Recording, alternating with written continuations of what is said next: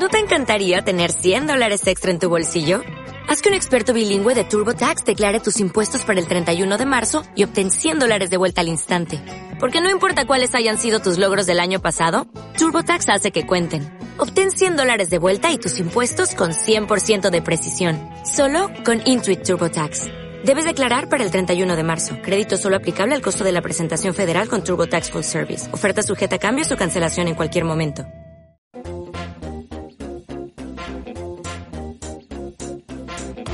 Esto es Visión Global con Gema González. La agencia tributaria va a empezar a usar un lenguaje más claro en las notificaciones a los contribuyentes.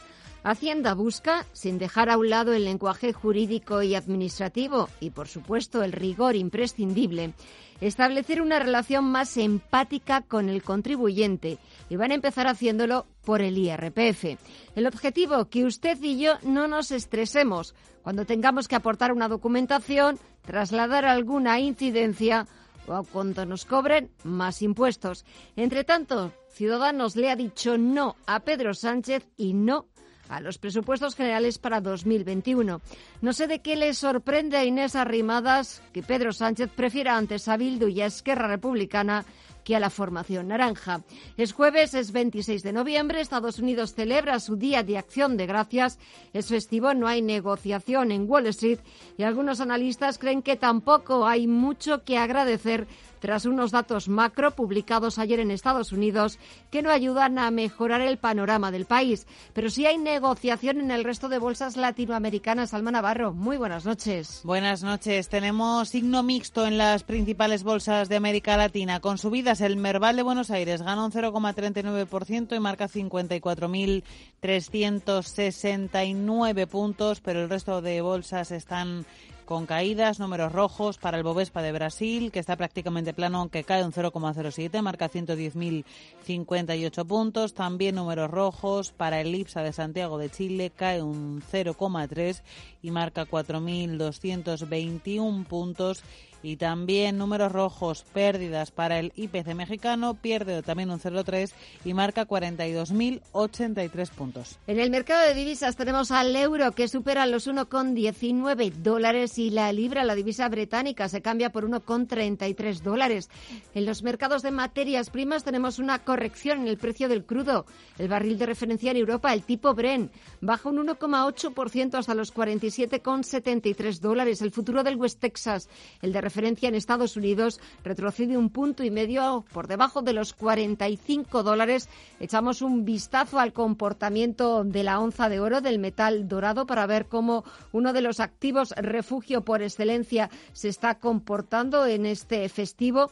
Está sumando un 0,17% hasta los 1.808 dólares. Echamos también un vistazo al comportamiento de las principales criptomonedas. Cuéntanos, Alma. Caídas también para este sector. En el caso del Bitcoin, la principal criptomoneda cede en tiempo real un 13,6% y se cambia a 16.713 dólares. Las caídas más importantes se las está notando ahora mismo. El Ripple pierde un 33% y se cambia a 0,49 centavos de dólar.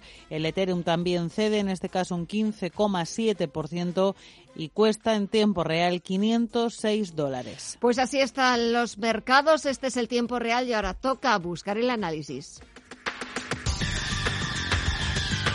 El análisis del día con visión global.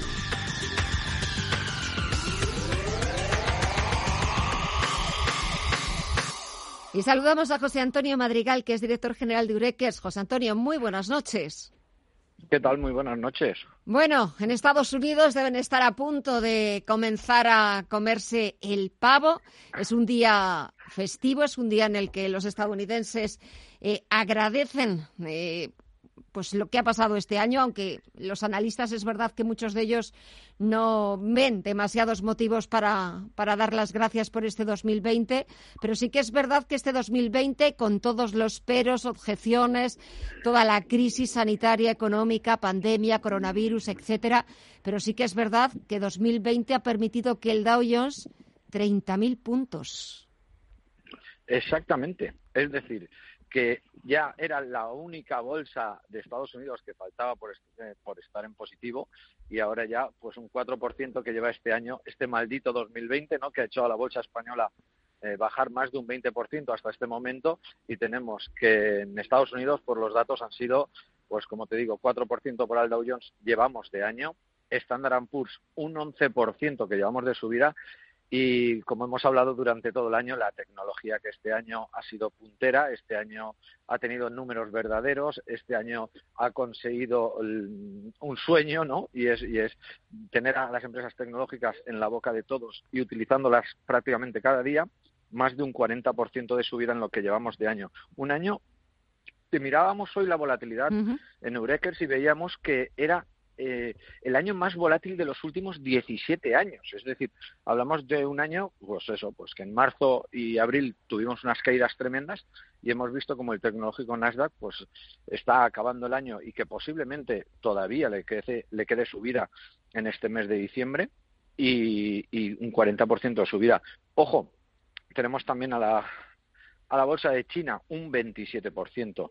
Es decir, eh, vemos los mercados que Mm, al final, menos Europa, Vemos Japón también con subidas importantes a lo largo del año. Eh, menos Europa, al final ha subido todo. Yo creo que Europa hemos sido los más perjudicados.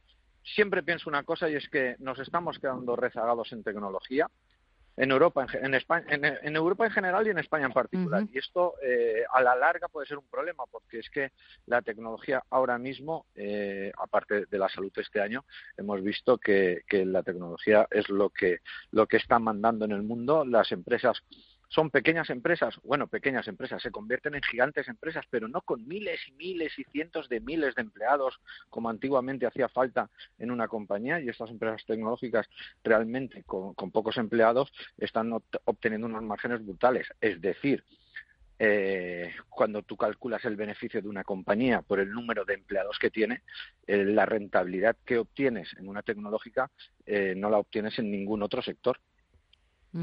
Las tecnológicas hemos visto también que este ha sido o puede ser uno, uno de sus años. Parece que, con ellas eh, no iba ningún tema de, restricciones, de confinamiento, eh, porque es verdad que también durante los primeros meses de pandemia, eh, pues fue cuando utilizamos, sobre todo, pues Amazon, utilizamos Netflix, las grandes plataformas, vimos, por ejemplo, cómo, cómo salieron sus cuentas semestrales y es verdad que nos sorprendimos, nos sorprendieron positivamente porque, bueno, pues parecía que, que habían pasado por, por esta crisis por este virus pues eh, casi casi de puntillas sin apenas sin apenas eh, tener efecto o tener impacto eh, frente a otras compañías. Por ejemplo, estaba viendo hace un rato como Walt Disney ha tenido que anunciar un nuevo un nuevo ERE, un nuevo expediente de regulación de empleo, 32.000 empleados, principalmente de sus parques temáticos, claro, porque pues ya los americanos no acuden tanto a los parques temáticos a disfrutar de, las atracciones por, por todo por todo este asunto. Un año también en el que decimos en el que decimos adiós a Donald Trump. Exactamente, un año, un año que, que y, y, esto es súper importante porque todo el mundo pensaba eh, que Donald Trump, eh, a ver, en el, en el voto oculto eh, ganaría, por lo menos las, en las empresas. Es cierto que a, nivel periodístico todo el mundo decía que no, pero había un voto oculto y yo recuerdo hablar con un compañero eh, del Banco Mundial y decía, eh, cuidado que aquí hay mucha gente que el voto por correo, que luego fue justo lo contrario, podía estar, podía estar para, para Trump, ¿no? La realidad es que Trump ha hecho y ha dejado, y esto es cierto, las bolsas en máximos históricos y Biden se las encuentra en máximos históricos, pero es que las bolsas han continuado subiendo. Es decir, eh, nos podemos encontrar unos años eh, futuros eh, óptimos, pues yo diría que sí. Tú ya sabes que a mí me gustan las empresas en máximos históricos y que ahora mismo, con la tecnología en máximos históricos, que como decías ahora, ahora mismo, la pandemia justo ha hecho que estas empresas sean las que más han crecido y además que las hemos utilizado. Es decir, compañías, yo creo que ya nadie eh, eh, no conoce el nombre Amazon. Da igual que hablemos con una persona de 70, de 80 o, de 90 años ya, prácticamente todo el mundo conoce el nombre Netflix, ¿no? Esta primera compañía que utilizó la inteligencia artificial para recomendarnos aquellas películas que nos gustaban, pero no ahora, sino hace 20 años cuando existía el DVD y nos lo enviaban a nuestra casa. Bueno, esas compañías que, han cambiado nuestra forma de, vivir, la realidad, y que estando en nuestra casa hemos ocupado más de seis horas al día en Internet.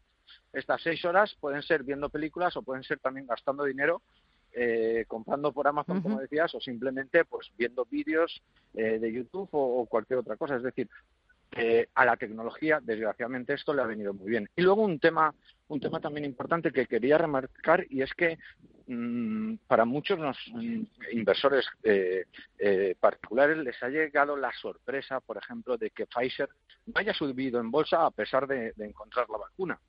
Y aquí hay, que decir algo, ¿no? ¿Cómo es posible que Moderna haya subido prácticamente un 300% en, un, en tan solo unos meses y, sin embargo, Pfizer esté eh, a los mismos precios que hace tres años y no haya subido absolutamente nada encontrando la vacuna? Y es que hay que entender que cuando una empresa, para que todo el mundo lo entienda, que vale 100, encuentra algo que le va a dar 3, el crecimiento va a ser poco. Pero, sin embargo, una compañía que vale 1 encuentra algo que vale 3, esta compañía automáticamente pasa a valer cuatro. Es decir, Moderna era una compañía pequeña, eh, con muy poco histórico en bolsa, y resulta que hace subir sus acciones de forma descomunal y sin embargo Pfizer encontrando lo mismo, una empresa gigantesca, pues simplemente esto de la vacuna será algo más de lo que tiene Pfizer. Mm. Pues eh, José Antonio Madrigal, director general de Ureckers, eh, muchísimas gracias como siempre por el análisis, por las explicaciones. Veremos a ver cómo se va desarrollando esta semana. Es cierto que esta es más corta para, para Estados Unidos. Veremos a ver la próxima que ya iremos conociendo también. Tenemos que, hablar de, de qué te parece ese nombramiento se lo confirma el Senado de Janet Yellen como secretaria del Tesoro, sustituyendo a Steven Mnuchin.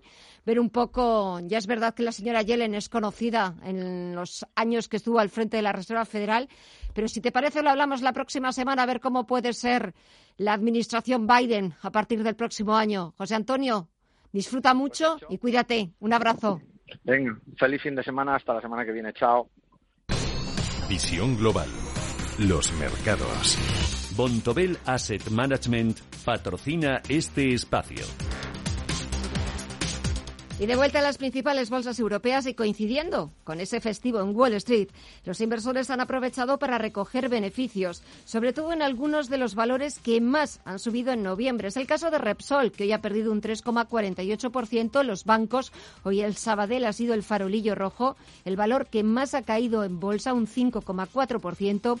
O IAG, la aerolínea de bandera, que también ha sido una de las más damnificadas este, este jueves. IAG eh, ha, perdido, ha perdido en bolsa, pero el IBEX 35 también, un 0,74% abajo hasta los 8.104 puntos. Y Santander ya ha puesto sobre la mesa su propuesta sobre el ERE que va a llevar a cabo en su plantilla. En concreto, ha propuesto a los sindicatos indemnizaciones de 30 días por año trabajado para los empleados menores de 55 años que dejan la entidad, con un máximo de 20 mensualidades, mientras que para aquellos que superen esa edad y lleven en el banco más de 15 años, ofrece prejubilación jubilaciones que van desde el 55 hasta el 70% del salario pensionable en función de la edad. Repsol invertirá 18.000 millones de euros. Prevé volverá un dividendo de un euro por acción en 2025. La petrolera que dirige Yosuyo Nimaz ha puesto sobre la mesa un plan transformador que supondrá un giro radical en la compañía para avanzar en su objetivo de emisiones netas cero en 2050. Para lograrlo, la petrolera invertirá 18.000 millones de euros hasta 2025 con la intención de reducir sus emisiones. También destinará 5.500 millones a negocios bajos en carbono, lo que supone un 30% del total frente al 16% del anterior plan. Mafre regala cheques Amazon en el Black Friday. Por valor de 30 euros a los clientes que contraten una póliza de seguro de coche entre este jueves y el domingo 29. Una vez el cliente contrate el nuevo producto, la aseguradora se pondrá en contacto con él y le facilitará un código que podrá descargar en los próximos 12 meses para utilizarlo directamente en sus compras en la web de Amazon. Telefónica advierte de que el despliegue de la nueva tecnología 5G necesitará en España una inversión de 6.000 millones. Por cada euro destinado por los operadores a las redes del 5G, el conjunto del ecosistema invertirá otros 3 euros. Las cuatro grandes operadoras españolas ya han lanzado los servicios de 5G.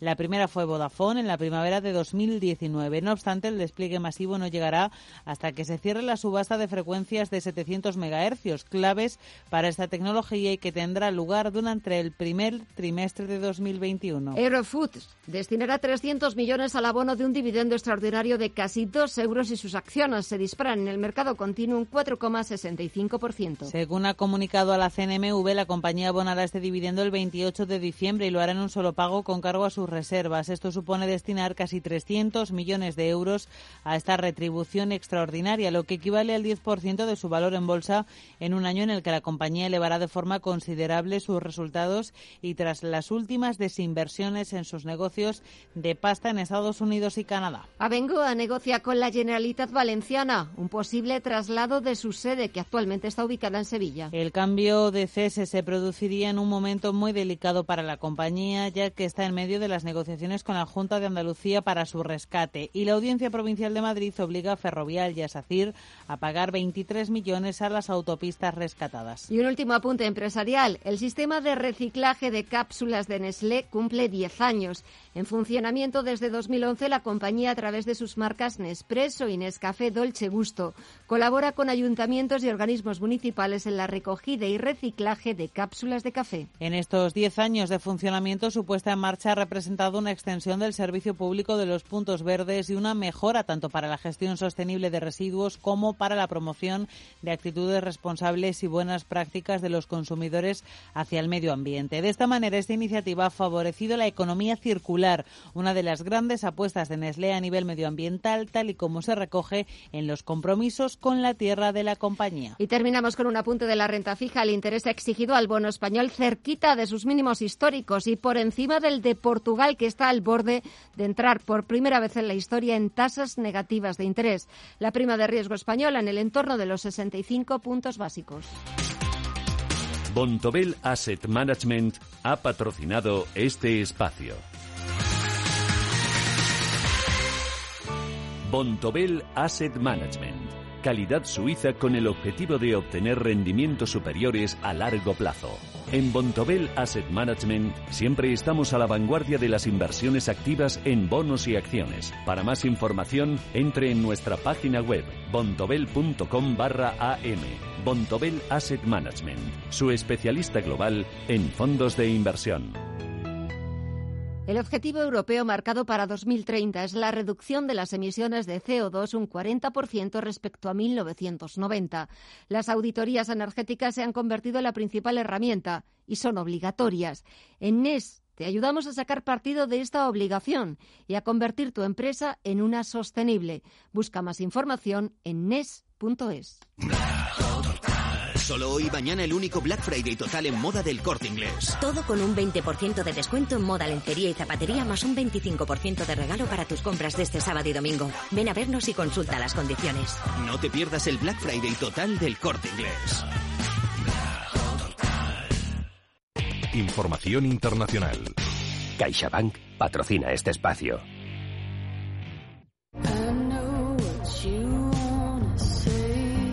Camino de los presupuestos europeos se complica. Hungría y Polonia mantienen su veto a las cuentas y, por extensión, al desembolso de los fondos de recuperación para el coronavirus. Lo han confirmado sus propios dirigentes tras una reunión de líderes celebrada este jueves en Bruselas. Víctor Orbán y Mateusz Morawiecki han reafirmado su rechazo al condicionamiento de pago de los fondos al cumplimiento del Estado de Derecho.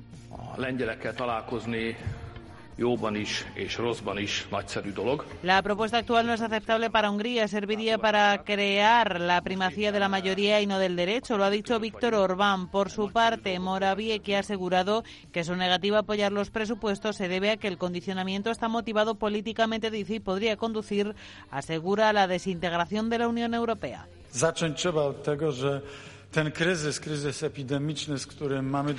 La respuesta de Bruselas ha llegado inmediatamente después. La presidenta de la Comisión Europea, Ursula von der Leyen, ha sugerido como solución que los dos países lleven ante la justicia europea sus dudas sobre el mecanismo para vincular los fondos europeos, pero ha pedido que dejen de bloquear la tramitación del paquete de recuperación.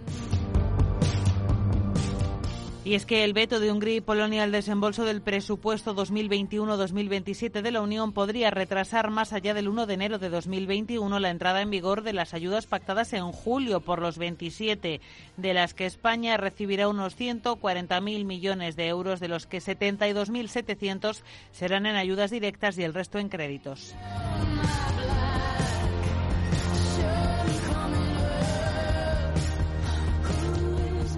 CaixaBank ha patrocinado este espacio. Contigo aprendí. En estos meses hemos aprendido muchas cosas, pero la más importante es que queremos seguir estando contigo. Y en CaixaBank, estar contigo significa que estés protegido con MyBox para que puedas dormir tranquilo. Infórmate en caixabank.es. CaixaBank. Escuchar, hablar, hacer.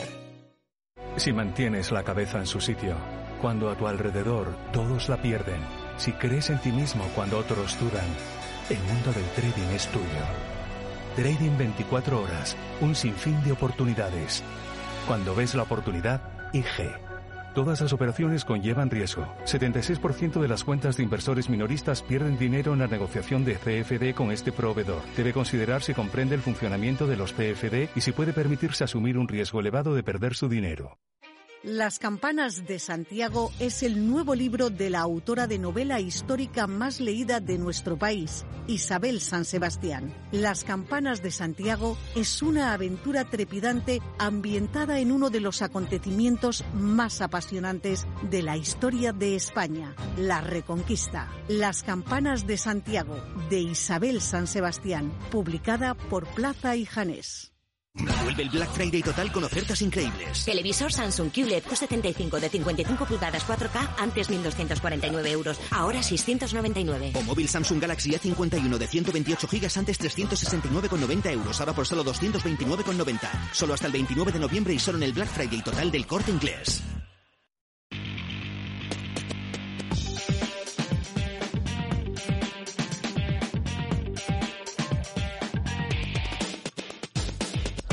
Echamos un vistazo a la prensa internacional. En el Reino Unido, The Times abre su edición digital con que la socialización en interiores, en domicilios, va a estar prohibida en el 99% del país cuando el confinamiento sea reemplazado por un estricto sistema de niveles. We must keep suppressing the virus que ha anunciado el secretario de Salud, Matt, Hancock. Según ese sistema de niveles, en el nivel 1 solo quedarían Cornualles, las islas Sorlinga y la isla de White, mientras que Londres y Liverpool han escapado de las reglas más estrictas y estarán en el nivel 2. Sobre la vacuna desarrollada por AstraZeneca en la Universidad de Oxford, leo que la biotecnológica insiste en que los ensayos se llevaron a cabo con los más altos estándares en medio de una creciente inquietud por cómo se dieron a conocer los resultados. The Guardian también abre con las nuevas restricciones y cuenta que gran parte del país pasa al nivel 3. El diario intenta responder a la pregunta que se harán los británicos de en qué nivel estarán. This is necessary to protect our NHS and keep the virus under control. Es el secretario de Salud, Matt Hancock, reconoce que lo, lo, difícil que es esto, mientras el país registra 17.555 nuevos casos en las últimas 24 horas. El Financial Times, por su parte, analiza cómo pubs y bares van a afrontar las últimas medidas en el nivel 2, tienen que cerrar sus puertas. Vamos con la prensa francesa. Le Monde lleva un calendario desde el sábado 28 de noviembre hasta finales de enero para que los ciudadanos sepan qué actividades pueden ir haciendo. Nous ne pouvons donc pas baisser la garde. Notre objectif est de permettre un retour desde el Gobierno, el primer ministro Jan Castex explica que no se trata de un desconfinamiento, sino de una primera fase de vuelta a la normalidad en la que entrará el país a partir de este sábado. Le Figaro lleva en su portada a la presidenta de la Comunidad de Madrid, dice Isabel Díaz Ayuso, que es la nueva musa de la derecha española y la bestia negra del Gobierno central. Leseco, por su parte, lleva una información exclusiva sobre la puesta en marcha del sistema ferroviario en Francia para la temporada navideña. En Alemania, el Frankfurter Allgemeine abre con una información de Tailandia y de las protestas contra los derechos del rey, al que, por cierto, le gusta visitar Baviera. En Garmisch se aloja en el gran hotel y de vez en cuando se le ve montando en bici. Y sobre el coronavirus, leo que el Gobierno federal ha vuelto a endurecer las medidas unas semanas antes de Navidad para, para disgusto del comercio local. El Handelsblatt lleva un análisis de la industria automotriz germana. En tiempos del COVID-19, marcas como Volkswagen, BMW y Daimler se aferran aún más al mercado chino. Al otro lado del Atlántico, los principales diarios abren con la última decisión de la Corte Suprema de Estados Unidos que prohíbe a Nueva York que imponga límites de aforo en centros de culto religioso. La decisión llega en medio de un repunte de contagios en todo el país. La votación fue muy ajustada, 5 a 4, y la nueva juez Amy Connet Barrett inclinó el resultado. The New York Times también destaca el indulto del exdirector de la agencia de inteligencia Michael Flynn y The Washington Post lleva un especial sobre la festividad de este jueves. Cuenta como muchas cenas de acción de gracias se han cancelado por el aumento de casos, aunque casi 5 millones de estadounidenses han viajado desde el pasado viernes. The Wall Street Journal, por su parte, cuenta que Walt Disney planea más despidos, unos 32.000 empleados principalmente de sus parques temáticos, a medida que la pandemia continúa arrasando sus negocios. Y la prensa de América Latina sigue enfocada por completo a la despedida de Maradona. Empezamos mirando a los diarios argentinos donde leemos conmoción mundial la llegada del féretro del astro del fútbol a la Casa Rosada para su velatorio ha estado precedida de disturbios e incidentes que han provocado el uso de gases lacrimógenos por parte de los agentes. Y que también ha provocado el cierre de momento de esa capilla ardiente. Por allá ha pasado la familia, también el presidente Alberto Fernández, la vicepresidenta Cristina Fernández y múltiples personalidades del mundo del deporte.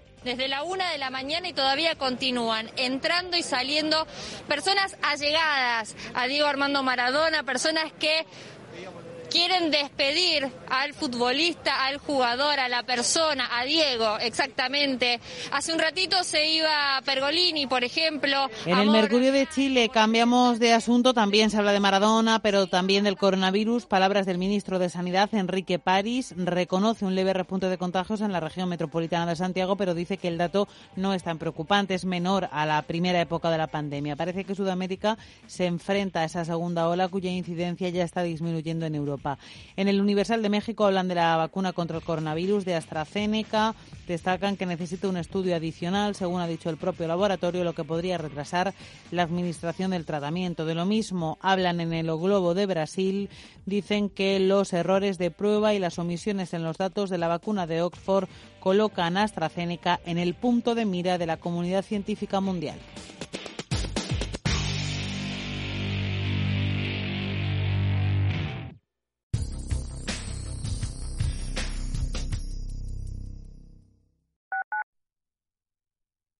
Urbanitae es una nueva plataforma de inversión inmobiliaria que te permite invertir a lo grande con cantidades pequeñas. Uniendo a muchos inversores, logramos juntar el capital suficiente para aprovechar las mejores oportunidades del sector. Olvídate de complicaciones. Con Urbanitae ya puedes invertir en el sector inmobiliario como lo hacen los profesionales. Esta semana en Murprotec consigue el mejor tratamiento antihumedades del mercado con unas condiciones únicas. Financiamos nuestros tratamientos a 60 meses sin intereses o aplicamos un 15% de descuento en nuestras soluciones. Solo desde el 23 al 30 de noviembre. Llámanos al 930 1130 o accede a murprotec.es. En la clase de Matilda enseñan lo que ocurre si tiramos toallitas húmedas por el váter. Aunque las toallitas sean biodegradables, tardan tanto en deshacerse que atascan las tuberías y dañan nuestro medio ambiente. Por eso las toallitas a la papelera. Súmate al reto del agua. Canal de Isabel II. Al principio pensaba, lo alquilo, no lo alquilo, lo alquilo, no lo alquilo. Luego, con renta garantizada, pensé, lo alquilo. Renta garantizada se encarga, te seguirá pagando la renta de tus inquilinos, aunque ellos no lo hagan, y se ocupan de la gestión del día a día. Infórmate en el 900 10 10 95 o en rentagarantizada.es. Alquiler garantizado. Estoy en cuarentena por COVID, pero me piro. Estoy harto de que me rastreen como un animal. Estoy atrapado. Igual que mi amigo, que también está atrapado. Le contagié al saltarme la cuarentena para irnos de fiesta y ya veremos cuándo sale de la UCI. Comunidad de Madrid. 25 años de la información económica más profesional y precisa, ahora iniciando una nueva época. La nueva época de Radio Intereconomía. Te invitamos a seguirnos.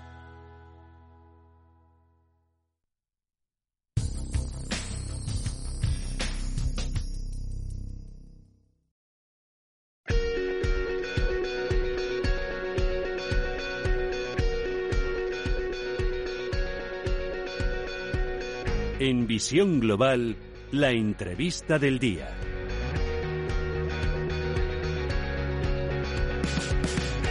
Smartec, una compañía gallega especializada en el diseño, fabricación y comercialización de robótica inteligente, acaba de lanzar al mercado SmartBot, el primer robot conectado de desinfección, con el objetivo de reducir la carga vírica de la COVID-19 en el aire y en los objetos. Saludamos a José Manuel Ruiz Pérez, es CEO de Smartec. José Manuel, muy buenas noches.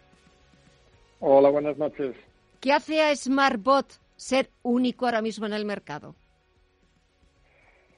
Bueno, lo que hace ahora que SmartBot sea único en el mercado es que, bueno, es el primer robot eh, que sale al mercado eh, para entorno profesional eh, para la, la nebulización de líquido desinfectante de todos los líquidos desinfectantes que ha homologado el Ministerio de Sanidad para uso en, en cualquier sector, eh, colegios, eh, oficinas, eh, supermercados, cualquier sector, pues puede nebulizar ese líquido y, bajar la carga vírica y hasta hacer desaparecer el COVID-19.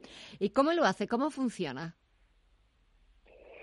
Bueno, el, método de funcionamiento es muy sencillo. Es un robot que tiene una estación de carga donde estaría, bueno, pues en situación de, carga eh, mientras haya eh, personas en la estancia y, por ejemplo, al finalizar el horario de oficina, el robot ya está programado para salir y nebulizar todas las instalaciones de las oficinas y, de esta manera nos garantizamos que al día siguiente pues eh, tenemos las oficinas limpias de carga médica.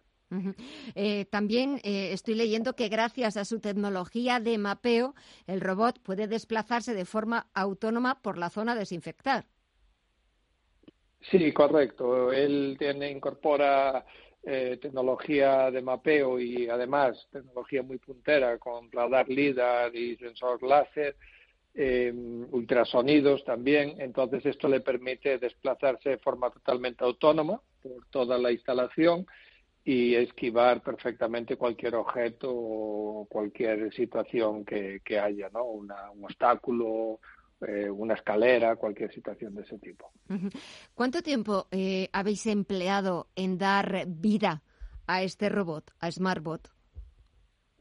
Sí, nosotros eh, somos una empresa, como bien comentabas antes, especializada en el diseño y fabricación de equipos robóticos, con lo cual ya tenemos una experiencia previa en lo que es toda la, la, inteligencia ¿no? de un robot que es capaz de, de desplazarse por superficie, ¿no? Eh, por suelo, por ejemplo. entonces, lo que, lo que hemos eh, hecho es utilizar esa tecnología eh, para este, esta aplicación. Nosotros el producto se ideó pues en el mes de febrero o febrero-marzo, cuando, bueno, esta imagen que todos tenemos en la, ¿no? en la cabeza grabada, que es cuando hemos visto a a, la UME, ¿no? Al ejército, pues nebulizando todo tipo de residencias, edificios públicos, etc., para bajar esa carga vírica, pues eh, ahí un poco eh, se nos ocurrió el, decir por qué no realizar esta tarea de una manera eh, totalmente automatizada en oficinas y en interiores, ¿no? Donde, donde sea necesario y de ahí vino un poco la idea y, bueno, pues ahora estamos en el mes de noviembre y hemos podido por fin eh, lanzar el dispositivo al mercado. ¿no? Además también eh, puede ser controlado vía app con lo que otra ventaja más, que es reducir la exposición de personas frente al virus. Sí, correcto. Realmente hoy en día eh, lo que se está realizando en, oficinas y en hoteles y en supermercados, etc., es eh, pues que al final una, una, una o varias personas al final del día nebulizan ¿no? Eh, líquidos desinfectantes. Al final lo que se trata es de evitar la exposición humana, ¿no? Que al final pues siempre, aunque supuestamente estos desinfectantes no son totalmente inocuos, bueno, tampoco eh, es recomendable la exposición a ellos, ¿no? Directa. Y en el, en el resto de Europa, no sé si en el resto de Europa, en el resto del mundo, ¿hay robots como SmartBot?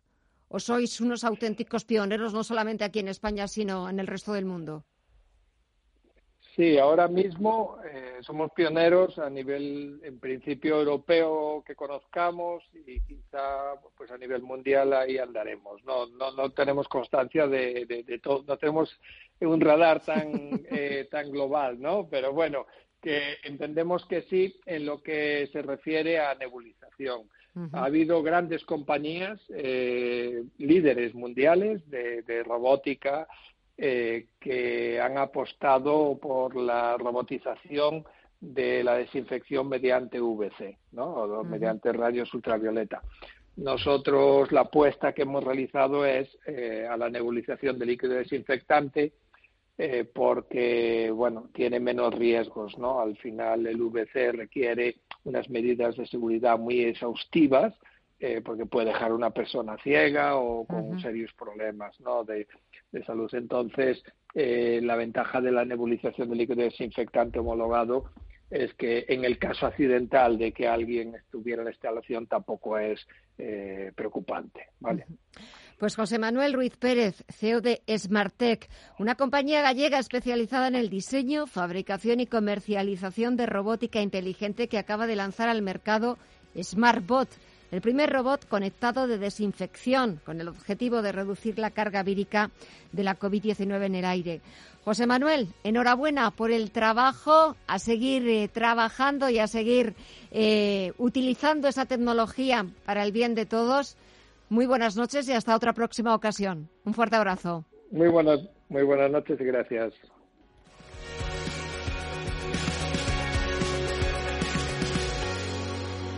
Si no eres de casarte con un coche, suscríbete a Wabi.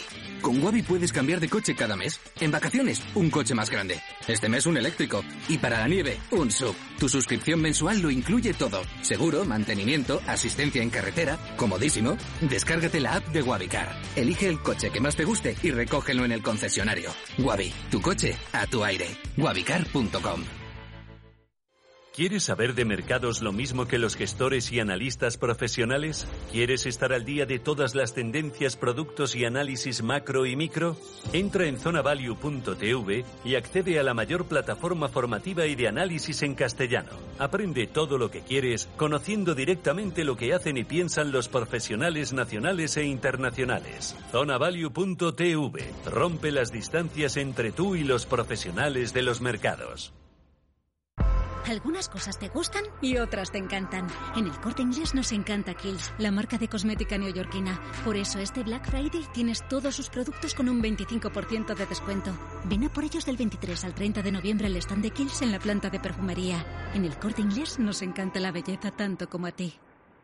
Gestora más premiada de 2019 por Expansión All Funds. Plan de pensiones más rentable en la categoría de renta fija según V2 y continuos reconocimientos a la calidad de nuestra gestión. Si esto no es suficiente para traer tu plan de pensiones a Renta 4 Banco, también te ofrecemos hasta un 3% de bonificación sobre tus aportaciones. Entra en r4.com e infórmate de nuestros planes de pensiones para quienes miran el número, pero también los resultados. Renta 4 Banco, tu banco especialista en inversión. Consulta las bases legales de la promoción en r4.com.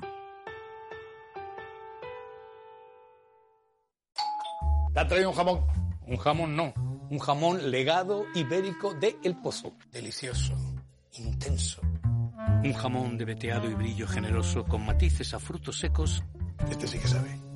Legado ibérico de El Pozo. Siempre sale. Bueno, no. Buenísimo. Y si lo prefieres ya lo tienes cortado en las cajas. Si estás pensando en cambiar tu hipoteca de banco, entra en cuchabank.es y consulta las condiciones de nuestra hipoteca fija, variable e hipoteca joven. Cuchabank, tu nuevo banco. ¿Te sientes atraído por invertir pero no sabes con quién hacerlo ni cómo hacerlo? XTB, el broker líder en el mercado europeo, pone a tu disposición la mejor oferta del mercado. Acciones y ETF sin comisiones hasta 100.000 euros mensuales. Infórmate en xtb.es y abre tu cuenta 100% online en solo 15 minutos. Riesgo 6 de 6. Este número es indicativo del riesgo del producto, siendo 1 indicativo del menor riesgo y 6 del mayor riesgo. En Visión Global, la tertulia de los negocios.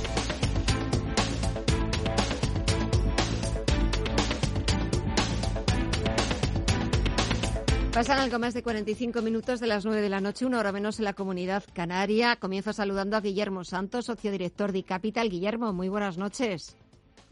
Hola, Gemma, buenas noches. En unos minutos intentamos eh, hablar con Íñigo Petit, CEO de IDEN Global. Parece que nos está saltando el contestador, a ver si en los próximos minutos conseguimos hablar con él. Guillermo, eh, echamos un vistazo a la semana. Es cierto que hoy es festivo en Estados Unidos. Están celebrando el Día de Acción de Gracias. Hoy muchos analistas pensaban que, que tampoco tenían tantos motivos los estadounidenses para para dar las gracias porque está siendo este 2020 un añito para olvidar. Pero también es verdad que pueden estar dando gracias porque despiden a Donald Trump de la presidencia de, después de cuatro años y dando gracias porque el Dow Jones de Industriales ha conquistado los 30.000. Bueno, es verdad, tienen un poco, un poco de todo, ¿no? Eh, de fondo, pues ya sabemos, ¿no? Eh, Estados Unidos, pues es la zona del mundo donde la pandemia ha hecho más daño en el número de personas fallecidas y donde todavía pues está impactando con fuerza. El consumo en Estados Unidos, los últimos datos, que sabemos que Estados Unidos es un país cuyo crecimiento, eh, su Producto Interior Bruto, en buena medida depende del consumo de los americanos, pues los últimos datos de consumo no han sido muy buenos. Eh, muy ligado también a, estos rebrotes ¿no? De, los contagios. En fin, este Thanksgiving en Estados Unidos, pues, hombre, va, a ser un poco, un poco sombrío. ¿no? Sí, eh, también es verdad que, bueno, eh, la llegada de, de, Biden, del nuevo presidente, pues abre esperanzas o trae esperanzas eh, para algunas cosas, especialmente para aliviar tensiones, ¿no? Tensiones no solo con, China, también con Europa y, para crear un, clima más armónico ¿no? en el propio país, ¿no? en los propios Estados Unidos. Vamos a ver, aún queda mucho por cortar, especialmente cuando realmente, y parece que va a ser el primer país del mundo, Estados Unidos, cuando se empiecen ya no a distribuir, sino a aplicar, a, poner las vacunas a la gente. Vamos a ver si a qué velocidad eh, vuelve la confianza a consumidores y a la economía. Eh, es cierto que, esta semana, mucho más corta en Estados Unidos, hoy festivo, mañana vuelve la negociación, pero en horario más reducido. Es cierto que ayer eh, se publicaron de forma adelantada algunos datos macroeconómicos en Estados Unidos que eh, bueno, pues eh, de alguna forma apuntan a esa contra, a una contracción, a un empeoramiento de la economía más importante del mundo. Estabas hablando de esas relaciones con China. Por cierto, que el, líder chino, eh, Xi Jinping, ha sido uno de los primeros también en felicitar al, al presidente electo, a Joe Biden. Y quería comentar contigo, ¿qué te parece ese nombramiento de Janet Yellen? Primera mujer en dirigir la Reserva Federal estadounidense y si lo confirma el Senado, primera mujer en dirigir el Departamento del Tesoro. Sí, eh, eh, a mí me parece fantástico. Eh, Yellen demostró en su época de, de presidente, presidenta de la Reserva Federal, pues eh, sobre todo un pragmatismo envidiable que viene fantástico para estos momentos de dificultades, ¿no? En los cuales pues hay que manejarse saliendo un poco de la ortodoxia y, haciendo, pues, eh, o tomando las medidas, pues, que, hay que tomar. De hecho, ya se ha anunciado que es muy probable que mm, eh, Estados Unidos va a intentar que el, eh, el bono de referencia, el Treasury, no suba de 100 puntos y Estados Unidos va a intentar que porque al final eh, va a llevar el, el, equivalente a Hacienda española en buena medida, ¿eh? el tema de, los impuestos, que va a intentar no ni mucho menos eh, apretar en exceso en esta fase de cierta ya eh, y palpable recuperación, eh, incrementar los impuestos a ni a empresas ni, por supuesto, a consumidores. ¿no? Vamos a ver si eso se cumple, porque ya digo, Yellen demostró que, que las cosas se pueden hacer eh, dentro de, una, de un rigor, pero ya digo, con más flexibilidad para adaptarte pues eh, ante situaciones extraordinarias, medidas extraordinarias, ¿no? Ella lo hizo y, los, los frutos luego, pues el actual presidente ha seguido la línea, pero los frutos están ahí en la economía americana, que ha crecido durante 11 años, 10 años seguidos, y este año, un décimo, pues vamos a ver cómo acaba. Ya conseguimos conectar con Íñigo Peticio de Iden Global. Íñigo, buenas noches. Muy buenas noches, Gema. Disculpadme que no me respondía el aparato. No me no, sé por qué lo táctil a veces falla y he tenido que apagarlo. Disculpadme. No ya te... he escuchado que estáis hablando. No te preocupes. sí, eh, estás, estás disculpado porque hay veces que la tecnología está de nuestra parte, pero cuando no está de nuestra parte es cierto que, que, nos sentimos totalmente impotentes porque, porque no hay manera. Le estaba preguntando a Guillermo, eh, bueno, pues un poco por, por este Thanksgiving Day en Estados Unidos, ¿por qué los americanos pueden dar las gracias este, este jueves, este festivo para ellos, pero sobre todo por ese nombramiento, si lo confirma el Senado, de, Janet Yellen, primera mujer que dirigió el Banco Central estadounidense y primera mujer que podría dirigir el Departamento del Tesoro en toda la historia. ¿Qué opinas? Sí, pues, pues que me parece sin duda que, que, Joe Biden ha querido, eh, bueno, pues desde el primerísimo momento marcar eh, pues su estilo, ¿no? Y me parece que Janet Yellen es una apuesta eh, que sin duda alguna marca ese estilo, marca el estilo que vamos a poder ver en muchas muchas áreas los equipos que se están escuchando y aunque yo no conozco eh, evidentemente a, los perfiles de los que escucho hablar, sí que he ido leyendo y, expertos en política americana eh, pues trasladan la opinión de que hay eh, bueno pues un equipo bastante vamos a decir poco politizado, poco frentista en lo político, con bastante componente técnico, y me parece que Janet Yellen es una gran representación en ese sentido, ¿no? Y bueno, esto le puede granjear a Joe Biden un inicio eh, pues tranquilo, sobre todo por parte de, opositores o por parte de, ese partido del republicanismo más moderado. Eh, bueno, y sin duda alguna, pues conseguir este traspaso de poderes que yo creo que ha empezado un poco, vamos a decir, a tropiezos, eh, pues hacerlo un poco más, más sencillo. En este sentido, leía hoy que, que, Donald Trump había dicho en una reunión con senadores republicanos que ya tenía todas las pruebas de, de, del fraude electoral y que por favor les pedía su apoyo para revertir el proceso electoral. En fin, estoy seguro que Biden tendrá que, convivir con este tipo de, comentarios, de noticias durante mucho tiempo y que un equipo de este estilo, con Janet Yellen desde luego, puede ser su principal exponente técnico, eh, por supuesto, al lado de su vicepresidenta, que también es eh, todo un poder ¿no? en este sentido y también un, un, un, buen reflejo del estilo de Biden. Por lo tanto, me parece muy acertado. Sin ninguna duda, yo creo que a los mercados, a los inversores, supone siempre una buena noticia que haya eh, un técnico, un insider en este tipo de departamentos.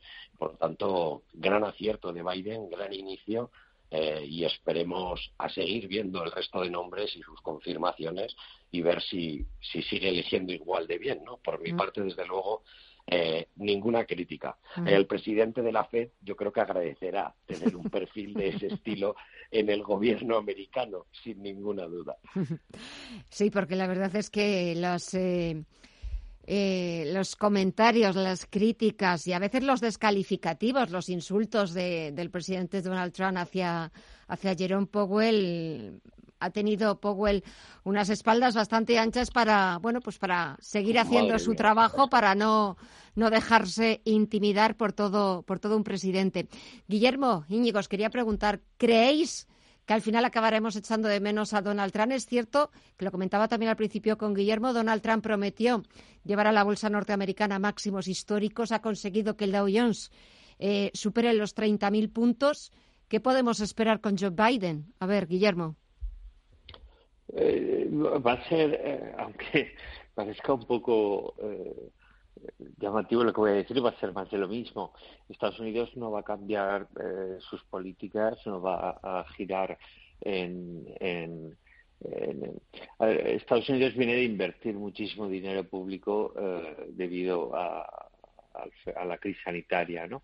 ¿Esto se va a mantener? Sí, quizá probablemente se va a incrementar, con lo que por ahí no va a haber mucha variación. Eh, en el tema de impuestos, lo que comentaba antes, yo creo que va a haber muy pocos cambios porque además por la estructura de cámaras del Congreso americano, pues eh, dificulta mucho tomar medidas por ahí, ¿no? De posibles cambios, subidas de impuestos, que además yo creo que Biden tampoco está pensando en ellas en estos, en estos momentos, ¿no? Pero luego, bueno, eh, está el mensaje permanente hacia el exterior, ¿no? Eso sí que va a cambiar, ese es el giro que Estados Unidos va a dar, ¿no? Pues también lo comentaba hace un momento, ¿no? Especialmente hacia Asia, hacia China, pero también hacia Europa y de alguna manera eh, eh, lograr también que internamente, pues estas tensiones, algunas por supuesto forzadas y buscadas, ¿no? Por por lobbies y, sesgos políticos eh, de un lado y de otro, pero, pero que al final un país que no tiene momentos como los que están como los que estamos viviendo, ¿no? No tiene un poquito de balsa de aceite y de tranquilidad para afrontar lo que es el, el, día a día y buscar retomar el crecimiento y no distraerse en disputas que pues simplemente lo que hacen es perjudicar ese, esa vuelta al camino de, del crecimiento y de, y de la creación de empleo, eh, pues pues eso Biden yo creo que lo va a facilitar, ¿no? En lo que es dentro de Estados Unidos, que si nos fijamos, y mal que nos pese, es justo y exactamente lo contrario de lo que está sucediendo hoy en día en España. eh, Íñigo, sí, porque lo de España es otro cantar, sí, sí.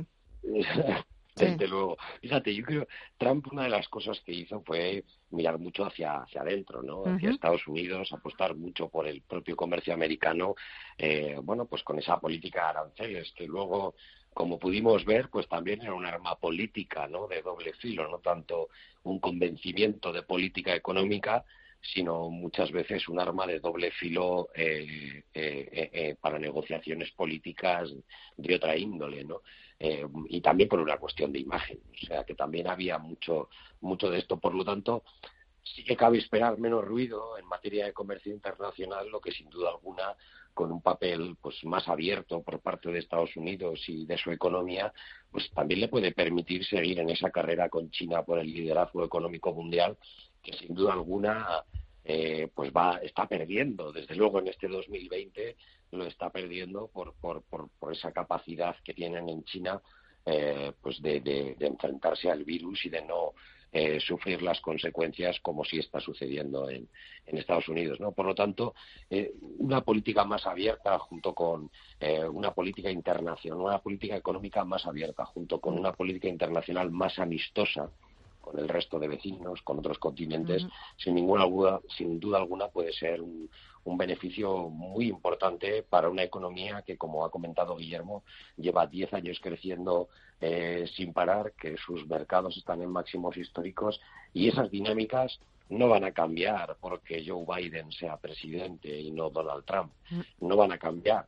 De hecho, lo que podemos, como comentaba Guillermo, es ver que todo eso vaya mejor si efectivamente las políticas van en el sentido, pues, eh, en el sentido siempre más adecuado, ¿no? Eh, todos sabemos que cerrarse que ofrece un beneficio a corto plazo, eh, pero a largo plazo, pues tiene un coste siempre mucho más alto. Pues en este caso, Joe Biden creo que apostará por la una, la apuesta contraria por abrirse, por seguir negociando con todo el mundo y recuperar pues ese liderazgo.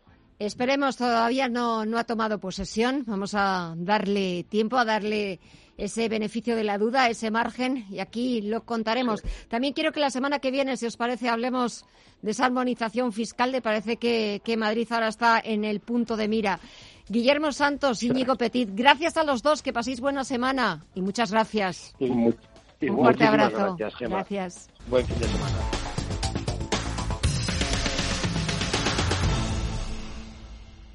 Si estás pensando en comprar una casa, entra en cuchabank.es y accede a nuestra oferta hipotecaria. Cuchabank, el banco de tu nueva casa. Radio Intereconomía es la radio económica de referencia. Son las 10 de la noche, las 9 en la comunidad canaria.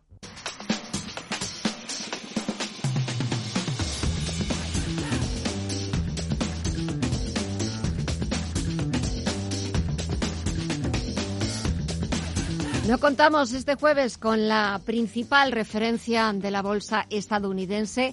Es festivo, celebran el Día de Acción de Gracias pero mañana sí que contaremos con eh, la actividad bursátil de Wall Street, aunque será una sesión mucho más reducida.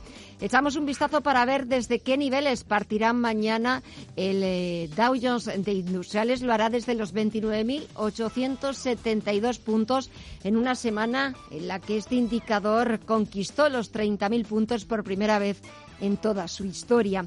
El SP500 saldrá desde los 3.629 puntos y el sector tecnológico, el Nasdaq 100, lo hará desde los 12.152 puntos.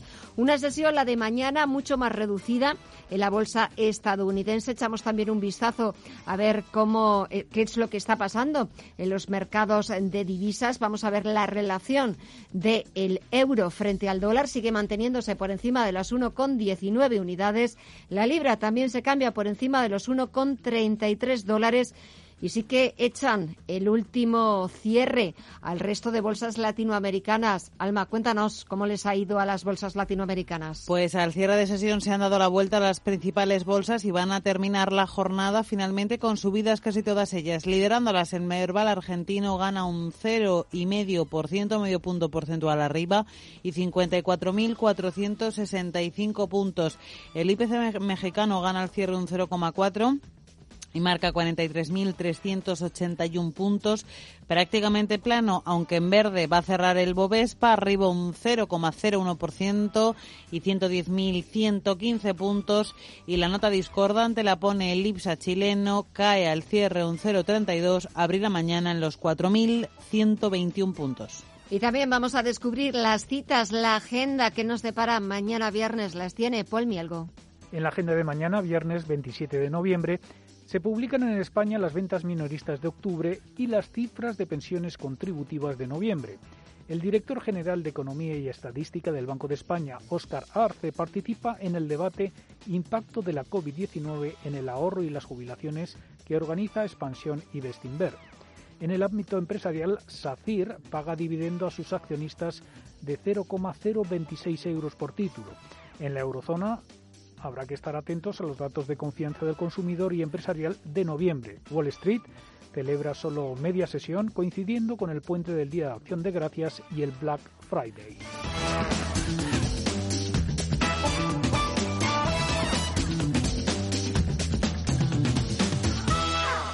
Pues hasta ese Black Friday mañana, 27 de noviembre, nosotros ponemos punto final a esta edición de Visión Global. Gracias, como siempre, por acompañarnos, por seguir siendo fieles a Radio Intereconomía. Nosotros volvemos mañana a partir de las 9 de la noche. Hasta entonces, cuídense mucho y muchas gracias. En Radio Intereconomía, Visión Global, con Gema González. En Sherwin Williams somos tu compa, tu pana, tu socio, pero sobre todo somos tu aliado, con más de 6.000 representantes para atenderte en tu idioma y beneficios para contratistas que encontrarás en aliadopro.com. En Sherwin Williams somos el aliado del PRO.